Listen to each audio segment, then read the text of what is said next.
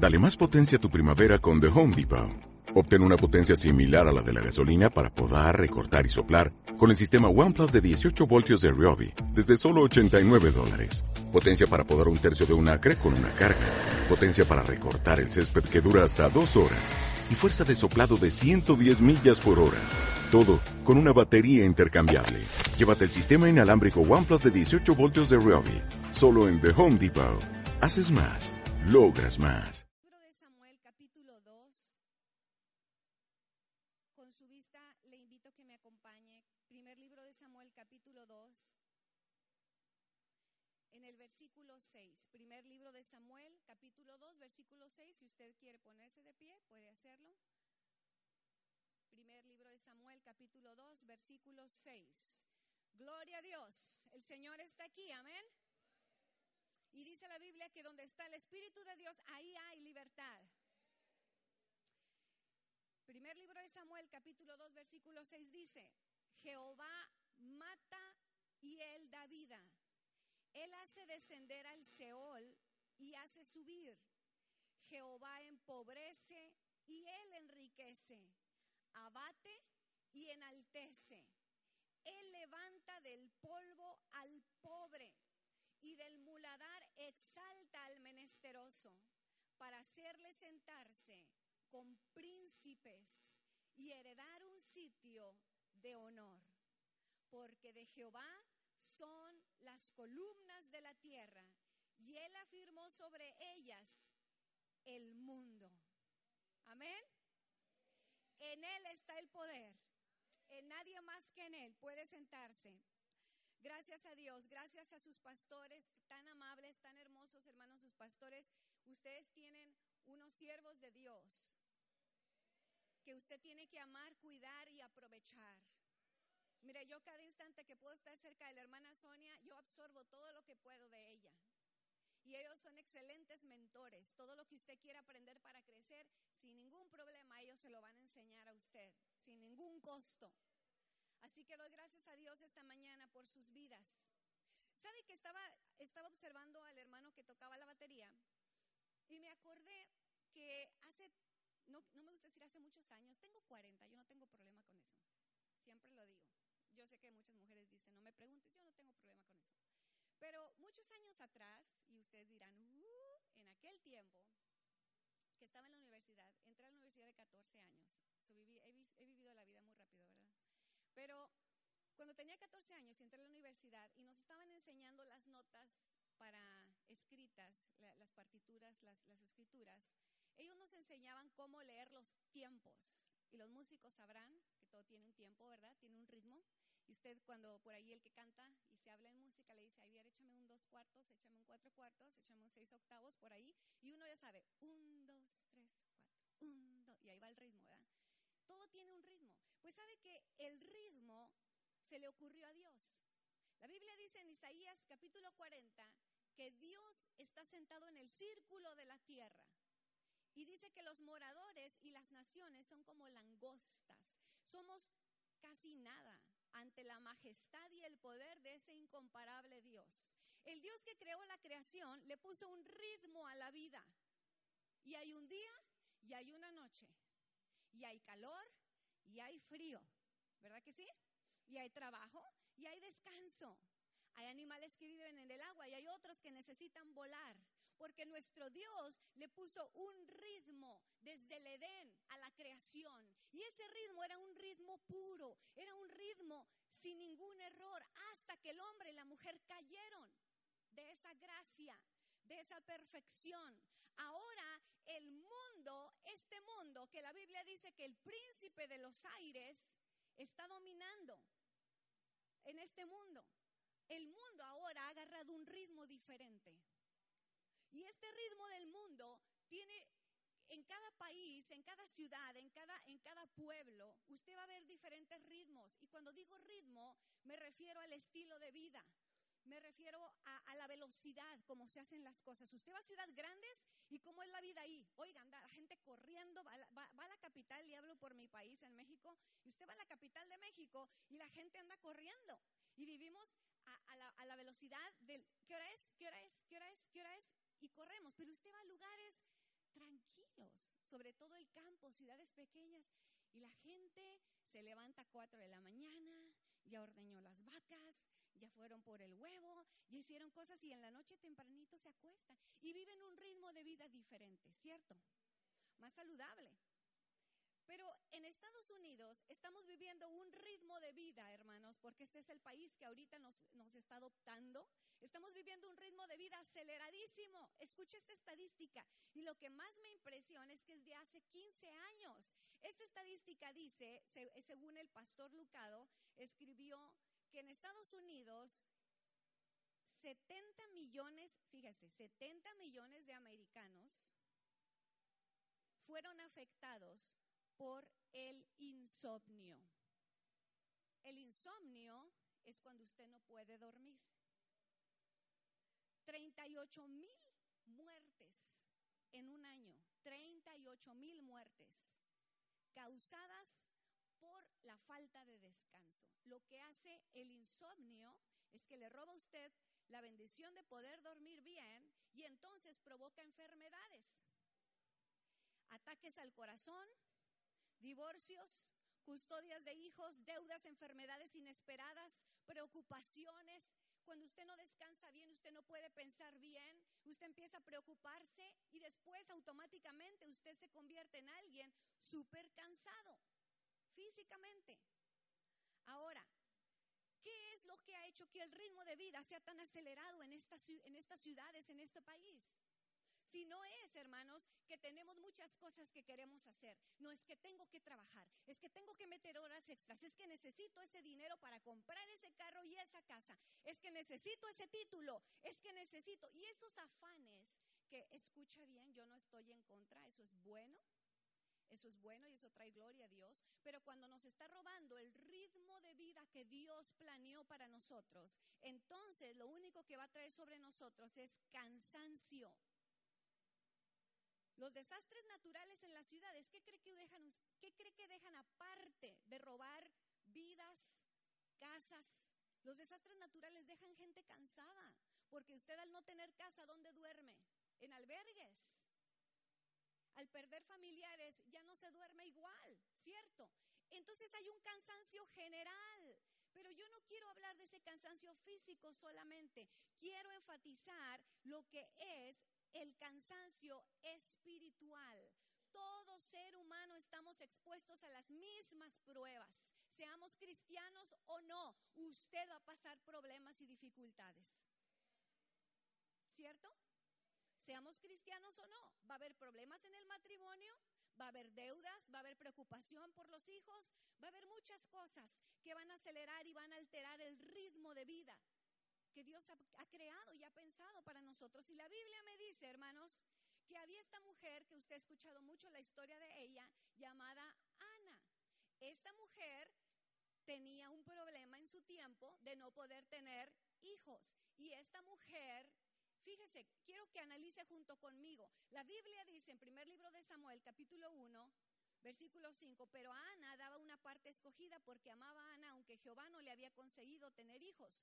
Y su rival la irritaba, enojándola y entristeciéndola porque Jehová no le había concedido tener hijos. Versículo 7, Ana lloraba y no comía.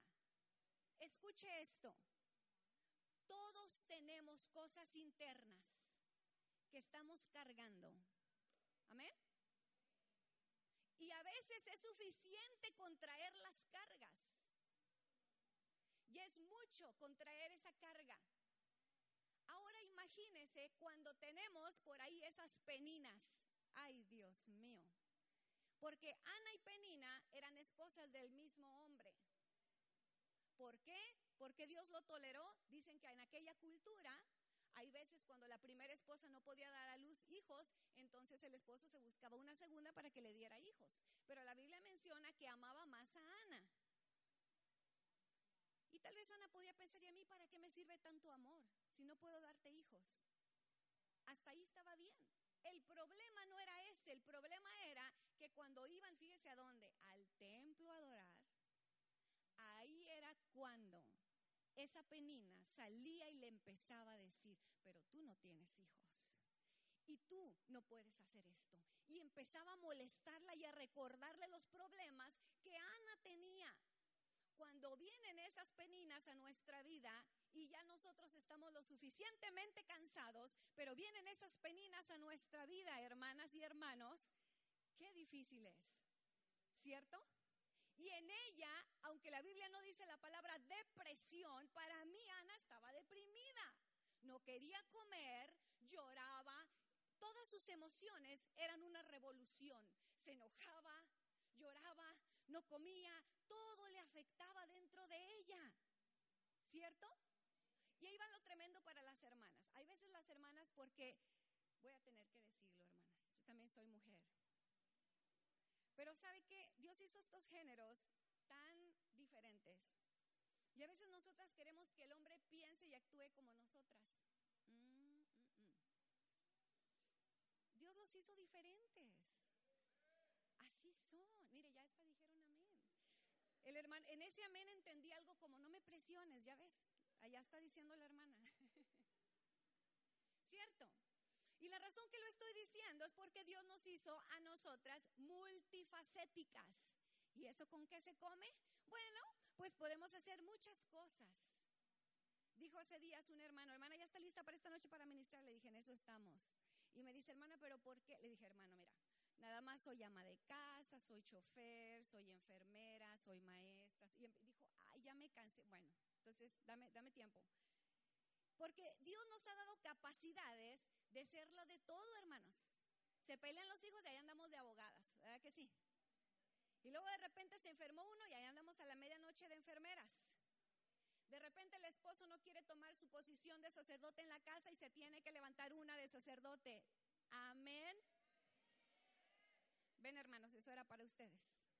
Con mucho cariño.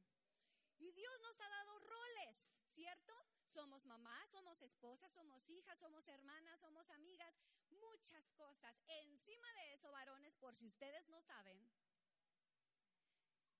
sufrimos en nuestras emociones y en nuestro cuerpo esa revolución de químicos mensuales que hay veces no solo tiene que ver con un periodo mensual, sino también con el cuando hay embarazo, después del posparto, oiga, y hay tanta cosa que hay que cargar, ¿cierto? Pero Dios nos ha confiado que en su nombre sí podemos, hermanas. Sí podemos. La Biblia dice que Ana cuando su esposo la vio, era, ay, pero ¿qué tienes, viejita? ¿Por qué lloras? Si tú eres la mera, mera. Eso a veces no ayuda, ¿verdad? Aunque nos digan una así, ay, pero... Bueno, y sabe que Ana le dijo, sí, pero mira, ay, mira, a ti yo siempre te doy la mejor parte. ¿Cuál es el problema? Pura envidia de la penina. Tú échale ganas, yo te amo mucho a ti. Fue suficiente. Así que aunque vaya y le cuente al esposo, a veces no es suficiente. Porque ellos no pueden hacer nada, hermanas. El único descanso viene de Dios. Y sabe que Ana por un momento parece que ella se le había olvidado de dónde venía su descanso.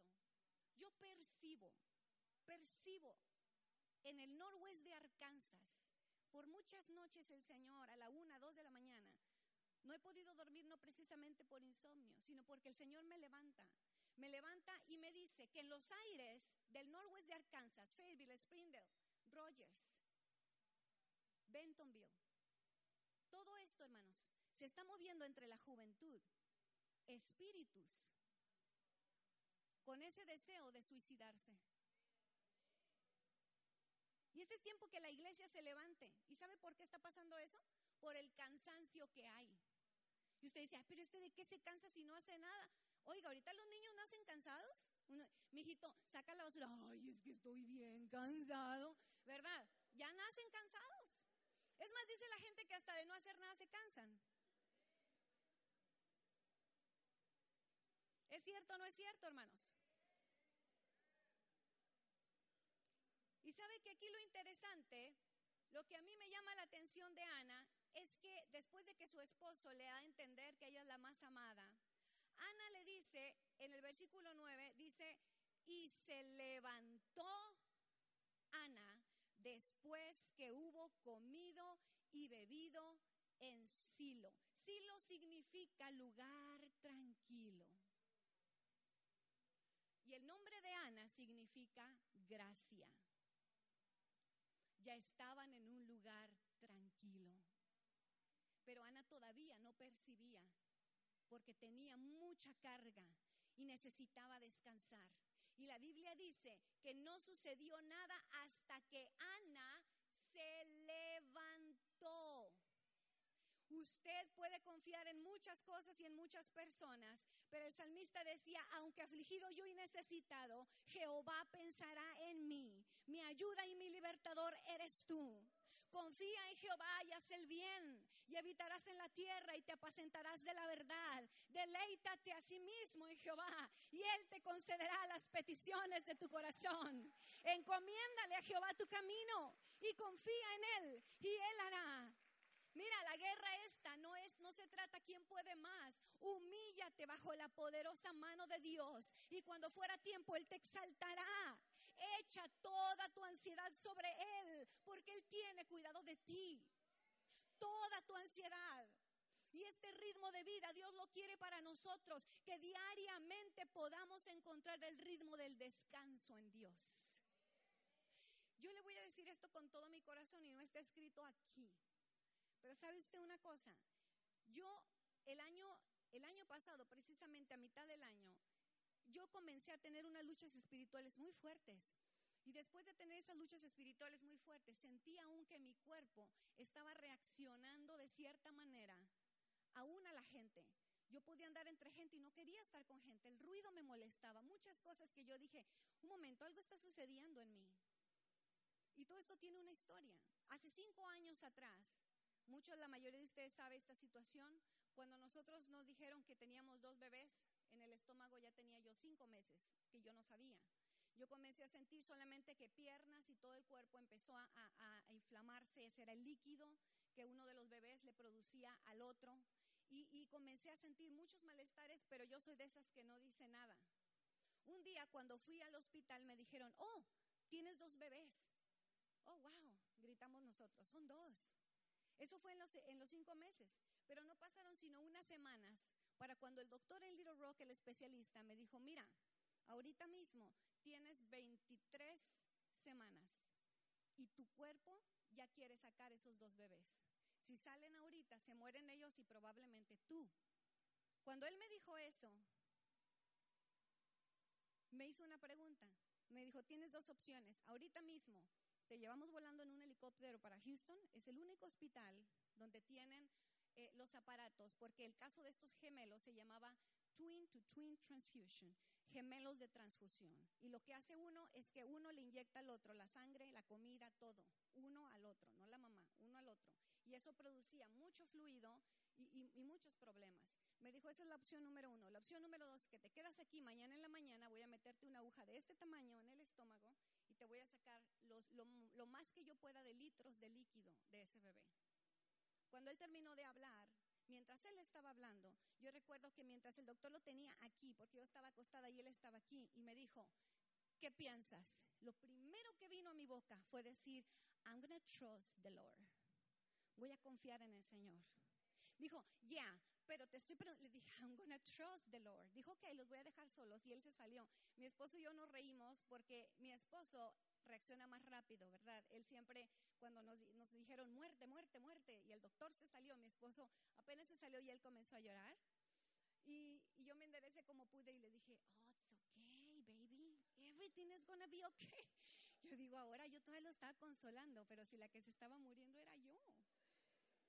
Pero es que, hermanas, cuando Dios está en nosotros en un ritmo de vida que Él está controlando, Él, Él puede sacarnos adelante en medio de la situación que estemos viviendo. Ana tuvo que levantarse. No podemos quedarnos llorando con el diagnóstico, con el imposible, con la deuda. No, no, no, no, no. Hay otro ritmo que se llama paz. Y ese ritmo de paz se encuentra en el altar. Ese ritmo de paz se encuentra en la presencia del Señor. Es el único lugar donde podemos recibir la paz de Dios. Esa paz no está en la tienda para ir de compras. Esa paz no está en las mejores amigas. No, no está en lo que tú esperas de tu esposo y de tus hijos. Esa paz viene de Dios. Y cuando nosotros pensamos en las cosas de Dios, Él guarda en completa paz aquel cuyo pensamiento en Él persevera, porque en Él ha confiado. Yo tuve que tener ese encuentro con el Señor. Un día, un domingo, se fueron ellos. A mí me dijeron, tú ya no te mueves para ninguna parte. No te puedes mover. Solo al baño y regresas a tu cuarto. No te muevas. Porque queremos que llegues de la semana 23 a la semana 28.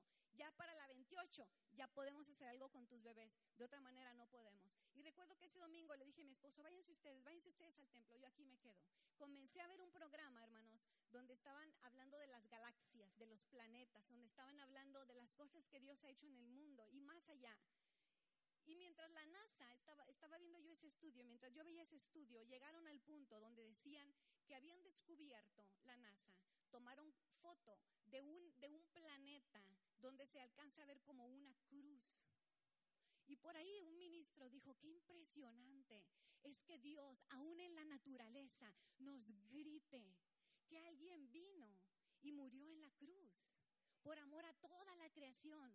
Mientras yo estaba escuchando eso, esa mañana, solo cerré mis ojos y le dije, Señor, si tú creaste el mundo, la, la, galaxia, el universo, Señor, hiciste todas las cosas, pero fui yo tan importante para que vinieras a morir en la cruz. Yo necesito que ahorita tú vengas y me des paz. Hermanos, escuche esto porque nunca lo había compartido, pero esta mañana el Señor me hacía sentir que alguien necesita oírlo. Tú eres importante para Dios. Tú eres importante para Dios. Mientras yo estaba ahí a sola, cerré mis ojos, agaché mi cabeza y sentí claramente como alguien entró ahí en mi cuarto. Solamente comencé a adorar a Dios, no sé por cuánto tiempo. Y me dijo, tú eres importante para mí. Yo tengo el control de tu vida y de tu futuro. Y una paz vino sobre mí en esa mañana, hermanos, que a partir de ahí cada semana yo iba tres veces a que me vieran a los bebés, porque ya me habían dicho, uno de estos días que vengas, ya el corazón de uno ya no va a funcionar. Prepárate. Pero había una paz en mi corazón y esa paz solo la puede dar Dios. La paz no podemos ir a comprarla a la tienda ni a Walmart. No podemos llegar y decir, me da una libra de paz. No, eso solamente viene de Dios. Y cuando Dios está con nosotros, entonces podemos hacer todas las cosas en su nombre. Aleluya. Ese es el secreto y esa es la clave, mis hermanas y mis hermanos. Que nadie te robe la paz, porque el príncipe de paz quiere cada día darte esa dotación que tu alma necesita para lo que viene. Ana tuvo que levantarse, comió y bebió. Y después dice el versículo 10, fíjese, con amargura de alma. Así oró a Jehová, con amargura de alma. Y dice que lloró, poquito, no, abundantemente. Y mientras ella, ¿usted ha visto alguna vez la cara de alguien cuando está, es tanto su dolor que no salen las palabras? ¿Es solo sale un sonido de clamor del alma? Ella no, ella no hablaba palabras. El sacerdote la miraba en el tabernáculo, aunque ahí dice templo, pero todavía no había templo, era tabernáculo. Mientras él la estaba observando, mientras ella oraba, y dice que ella solamente movía los labios. Y le dijo, oye mujer, estamos de fiesta, a mí se me hace que te, se te pasaron las copas. Vete para tu casa, vete para donde estás y digiere tu vino. O sea que aún en el altar, usted muchas veces va a oír voces, no eres digno, acuérdate, acabas de hacer esto en el camino. Tú no eres digna, eso no es para ti. Y esa voz de las peninas se quedan atrás y vienen otras voces de los que no pueden discernir lo espiritual y empiezan a ver en ti. A veces en el altar, cuando Dios está a punto de dar una bendición grande, voces comienzan a decirte, no es para ti, no es para ti, es para los demás, para ti no. Pero sabe una cosa, Ana no se quedó callada. Ella le dijo, no, mi Señor, no, mi Señor, yo no estoy ebria, yo no tomé de más. Mira, Señor, lo que pasa es que soy una mujer atribulada de espíritu. Traigo muchas cargas dentro de mí. ¿Y sabe qué sucedió cuando ella abrió su boca y le dijo? Dice que entonces Eli soltó otra palabra y le dijo, levántate y así como tú has orado, así sea concedida tu petición. Ve en paz, dice el versículo 17. Ve en paz y el Dios de Israel te otorgue la petición que has hecho. Y ella dijo, halle tu sierva gracia delante de tus ojos. El ritmo de Dios, hermanas y hermanos, es un ritmo de descanso en su presencia. Es un ritmo de paz. Aunque todo sea contrario, yo no tengo por qué estar alterada. Tengo que confiar y tener paz y esa paz viene de Dios. El ritmo de Dios es un ritmo de gracia. No es lo que tú mereces ni yo merezco, porque honestamente ni tú ni yo merecemos nada. Se llama gracia. Nadie es mejor que nadie. Ni yo que tú, ni tú que yo. Se llama gracia. Por eso Jesús decía, vengan a mí los que estén cansados y cargados, y yo les haré descansar. Porque se están quitando la vida las muchachitas y los muchachitos en estos días. ¿Por qué? Porque dentro de ellos no pueden más. Con las burlas, con la falta de amor, con la falta de atención que ha habido paternal y maternal. Y toda esa carga la traen ellos ahí.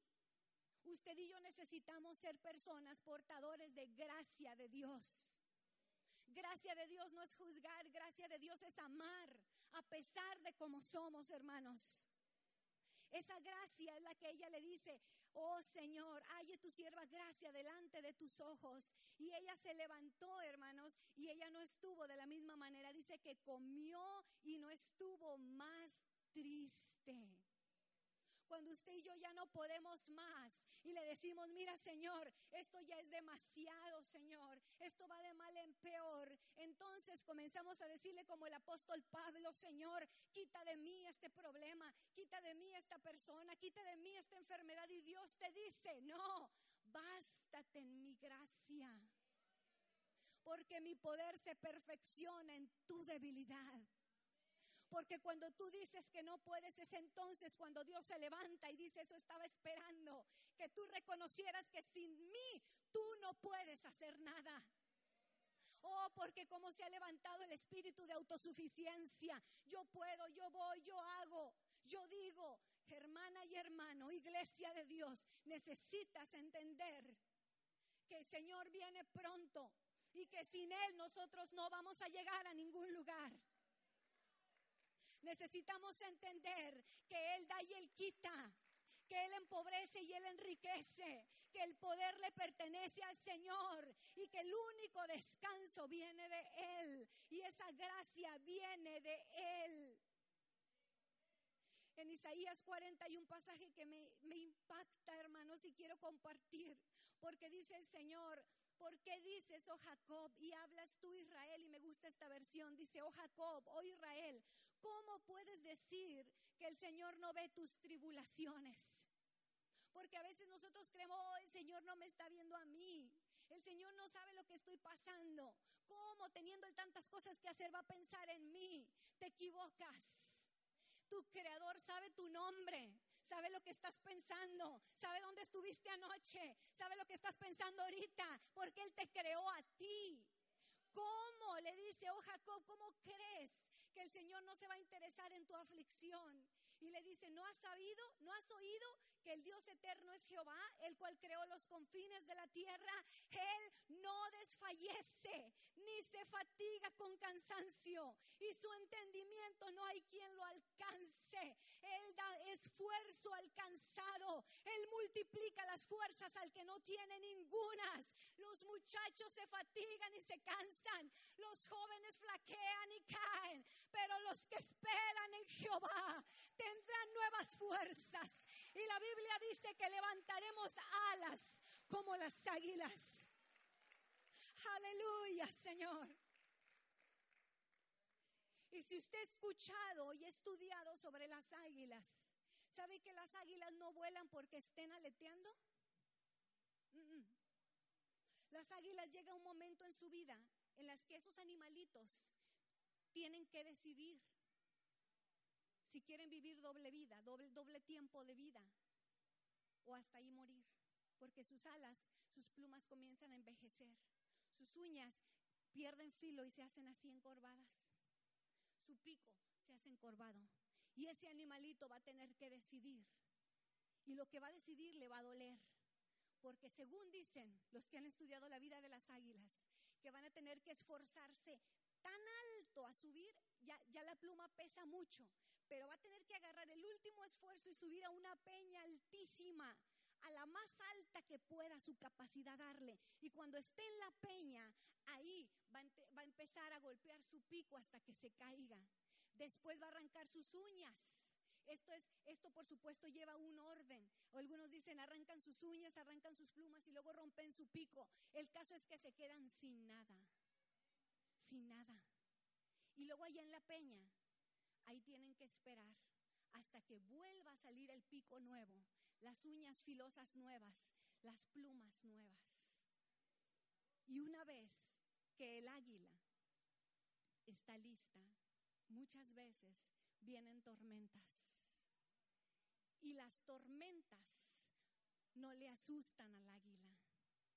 La tormenta, el águila dice, aquí agarro yo el vuelo. Mientras está esta tormenta, yo ahí agarro el viento, extiende sus alas y el mismo viento la lleva. ¿Está entendiendo? Él da esfuerzo al cansado. Y en otras palabras, si usted cree que usted lo logrará, el Señor le dice esta mañana, sin Él no podemos. Usted solamente va a tener que renovarse en Él. Esa peña es aquella que el salmista decía, Señor, llévame a la roca que es más alta que yo. Y ahí escóndeme. Y ahí es donde el Señor empieza a quitarnos las cosas que no le agradan. Ahí donde te está quebrantando en medio de esa carga. Ahí es donde te está arrancando las uñas, el pico, las plumas. Esto no me gusta, esto no me gusta. Necesita ser renovado. Y una vez que te renueva el Señor, entonces aunque vengan las tormentas, tú solamente agarras vuelo. Porque ahora tú vas en el ritmo de la gracia de Dios. Ahora ya no es por tu autosuficiencia. Ahora es porque Dios está contigo. Ana se levantó, Ana no se quedó igual, Ana tenía un cántico nuevo, Ana podía decir, oh Señor, yo te exalto, porque tú ves al pobre y al menesteroso y lo levantas. Ahora el Señor dice, regocíjate estéril, la que no daba luz. Levanta canción y da voces de júbilo, la que nunca estuvo de parto, porque más son los hijos de la desamparada que, que los de la casada. Ensancha el sitio de tu tienda y las cortinas de tus habitaciones sean extendidas. No seas escasa. Alarga tus cuerdas, refuerza tus estacas. En el nombre de Jesús, Dios está hablando a gente aquí esta mañana y te está diciendo, ¿por qué ha fallado tu fe? ¿Por qué ha declinado tu fe? Porque has creído que el Dios que te creó no te ve, sí te ve. Y Él mismo te dice esta mañana que Él pondrá un cántico nuevo en tu boca. El Señor te dará un ritmo de vida diferente, mi hermano, mi hermana. Yo me estaba enfermando, me estaba enfermando físicamente. ¿Sabe por qué? Desde que nacieron esos niños estaban pequeñitos así. Y cuando yo me los llevé a la casa era un muñequito que había mucha manera, una manera especial, una onza de leche. ¿Sabe lo que es eso? ¿Sabe lo que es eso? Nada. Y yo tenía que estar una hora para que bebieran una onza de leche. Con uno, terminaba y me iba con el otro. Terminaba y me iba a mi cuarto a sacar la leche. Tenía media hora que dormitaba y me volvía a levantar. Y eso fue por dos años. Y yo no me di cuenta que ese ritmo de vida, ah, porque nunca dejé de enseñar, nunca dejé de predicar. Tenía dos hijos más, tenía un esposo y muchas cosas que hacer. No me di cuenta cuando ese ritmo me empezó a, a mover de manera que ya pasaron cinco años. Y fue el año pasado que el Señor me dijo, para, para, porque yo no quiero traerte a la eternidad antes de tiempo. Y fue en el momento en el que pude entender. Porque aún recuerdo que a mi hermana Sonia yo le dije, hermana, es que hasta dormirme una siestecita de 10 minutos siento que es pecado. Porque una de mujer en su mente tiene tantas cosas que hacer que uno dice, ¿cómo voy a pecar? Durmiéndome. Iglesia, ¿sabes que estamos tan cansados porque hemos hecho malas decisiones? Tomamos unas decisiones que te agotan más que otras donde tú puedes encontrar descanso. Dios está hablando a la iglesia en estos días y no me estoy saliendo de tema. Quiere envolvernos en el ritmo de su gracia, de su paz y de su descanso. ¿Sabes cómo? En su presencia. Por eso Jesucristo dijo, ven a mí, ven a mí, ven a mí. No hay otra manera. ¿Quieres lograr hacer muchas cosas? Ven a mí. De otra manera te vas a cansar, te vas a enfermar y te vas a ir a la eternidad antes de tu tiempo. Tienes que entrar en un ritmo de la gracia de Dios y ese ritmo es en su presencia. Y yo he comprobado que en su presencia, aunque tenga una lista de 20 cosas, en su presencia yo salgo de ahí tranquila y esas cosas se hicieron y no estoy cansada porque es el momento cuando mi autosuficiencia se la entrego al que todo lo puede. Ahí donde están, cierren sus ojos un momento. Si me ayuda el del piano, hermanos.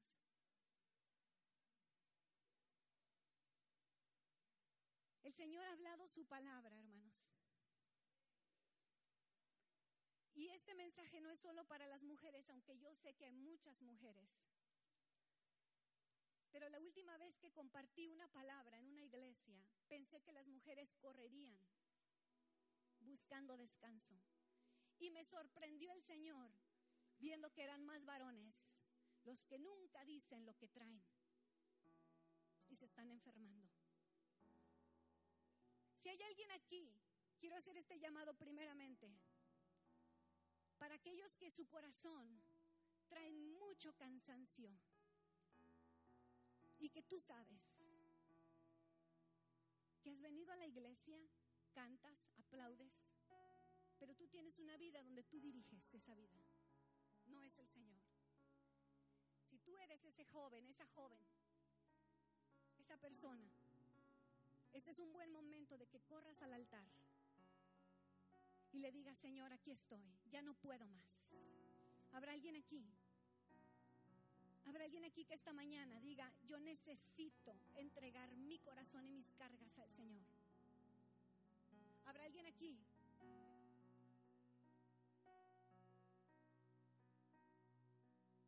Si tú eres, corre, corre, todos con los ojos cerrados. Corre, corre al altar, corre. Mira, yo oré al Señor y tú no sabes, no, no tienes idea la lucha que yo tuve para estar aquí esta mañana. Pero cuando yo paso esas luchas, le doy más gloria a Dios, porque el enemigo me está, me está diciendo lo que el Señor va a hacer. Ahora yo voy a hacer ese otro llamado a todas las mujeres y los hombres, que tú en tu interior sabes que ya no puedes más necesitas tener un ritmo de descanso en su presencia, corre al altar. Esto es solo Dios y tú, Dios y tú. No es si viene el de al lado, Dios y tú. No importa si enseñas y predicas, porque a veces los más ocupados son los que más descuidan el altar de Dios. Ahora iglesia, ponte de pie, ponte de pie. Mira, el Señor se va a mover esta mañana. Comiencen a adorar a Dios los que están aquí enfrente comiencen a adorar al Señor. Levanten sus manos, aunque no tengan fuerzas. Oh Espíritu de Dios, sopla, Señor. Sopla, Señor. Sopla, Señor. Sopla, Señor. Que nadie se vaya igual, Señor. Aquellos que no están sintiendo nada, Señor. Tu palabra haga un impacto, Señor, en sus almas. Cierra tus ojos, cierra tus ojos. Cierra tus ojos donde estás. El creador de todo el universo todavía tiene su mirada puesta en ti. Tú no eres nadie sin Él. Yo no soy nadie sin Él. Pero esta mañana le decimos, Señor Jesús, vengo en tu nombre, Señor, a decirte no puedo más. No puedo más. Dame descanso en tu presencia. Dame descanso de esta enfermedad. Dame descanso, Señor, de esta relación. Dame descanso con los problemas en casa, Señor. En el trabajo. Oh Señor, que venga tu paz como un río. Que venga tu paz, Señor. Que venga tu gracia. Oh Señor, aquí hay gente cansada. De los que no vinieron al altar. Si Dios te, te mueve a venir a orar por alguien, hazlo. Hazlo. Participa en la gloria de Dios.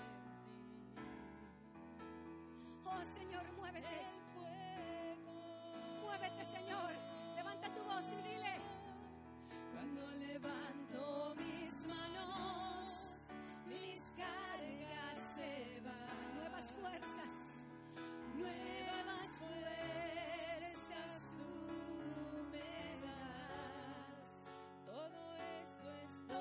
posible. Para el que cree todo es posible. Oh Señor, en el nombre de Jesús. En el nombre de Jesús, en el nombre de Jesús, muévete Señor, muévete Señor. Oh Señor, ahora yo quiero orar, Padre, por aquellos que vinieron, Señor, entregando, Señor, su corazón a ti. Mira, Señor, sus corazones. Ahí donde están, dile, Señor, aquí está mi corazón. Yo ya no puedo más, Señor. Pero yo quiero entregarte, Señor, este cansancio, esta enfermedad, Señor. En el nombre de Jesús, toma control de mi alma, de mi corazón, Señor, de mis temores.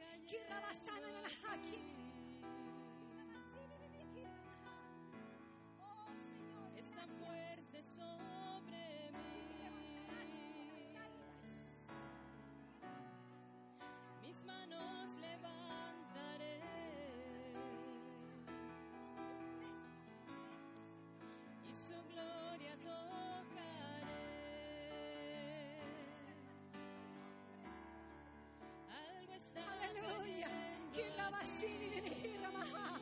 Arabajasiniririh.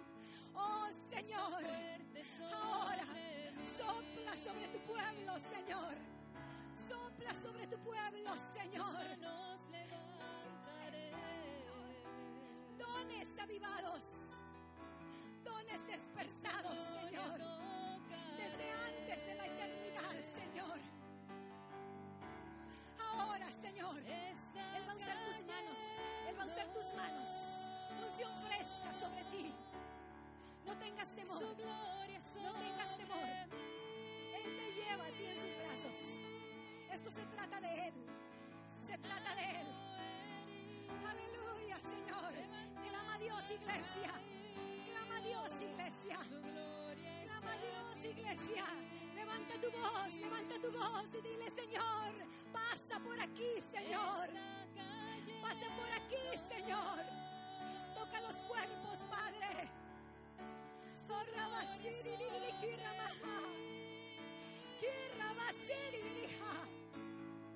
En el nombre de Jesús, si puedes, recibe descanso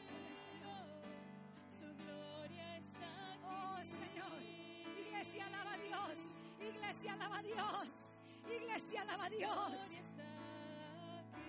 Él te sana, Él te sana. Él sana tus heridas. Él ha visto todo lo que tú has pensado, lo que has dicho, lo que has decidido.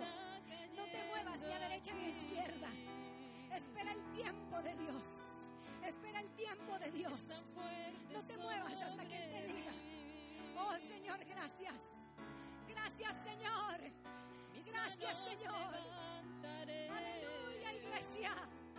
Adora a Dios, adora a Dios. y su gloria No te vayas igual, esto se trata de fe. Esto se trata de fe. La fe mueve la mano de Dios. Líderes, acérquense a sus hermanos. Líderes, déjense usar esta noche, esta mañana. Ve a abrazar a alguien. Ve y bendice a alguien. Si tú tienes algo que dar, dale gracia. Dale descanso, dale paz. Oh Señor. En el nombre de Jesús. En el nombre de Jesús. está cayendo. Su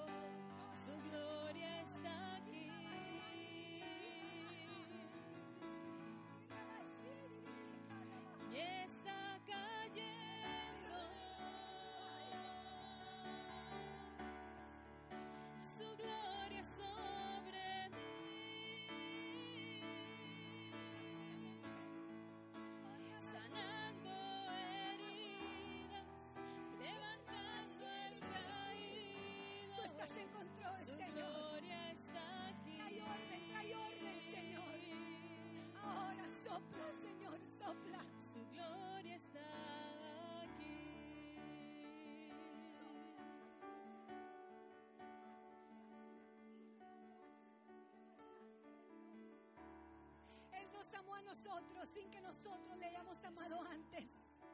Gracias, Señor. Simplemente por su gracia.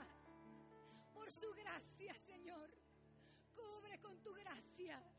Cubre con tu gracia. Cubre con tu gracia, Señor. En el nombre de Jesús. En el nombre de Jesús. Iglesia, adora a Dios. Levanta tu voz y adora a Dios. Todavía no se va el Señor.